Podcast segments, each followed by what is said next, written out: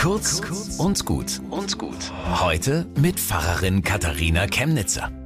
Deutschland vor 375 Jahren am Ende des Dreißigjährigen Krieges.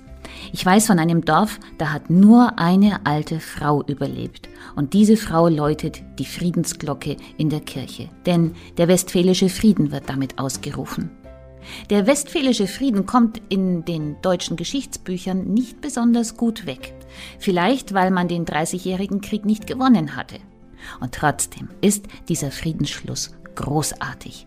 Das war ja damals fast ein Weltkrieg gewesen, 30 Jahre lang und viele Orte verwüstet, manche gleich mehrmals. Es hat unzählige Tote und unermessliches Leid gebraucht, dass die Kriegsparteien zusammenkommen und etwas Neues im Völkerrecht versuchen, einen Kompromiss. Jeder hat auf etwas verzichtet, niemand hatte am Ende alles. Und doch hat jeder so den größtmöglichen Sieg geschafft, nämlich Frieden und die Chance für Aufbau und Zukunft für eine neue Generation in neuen Zeiten.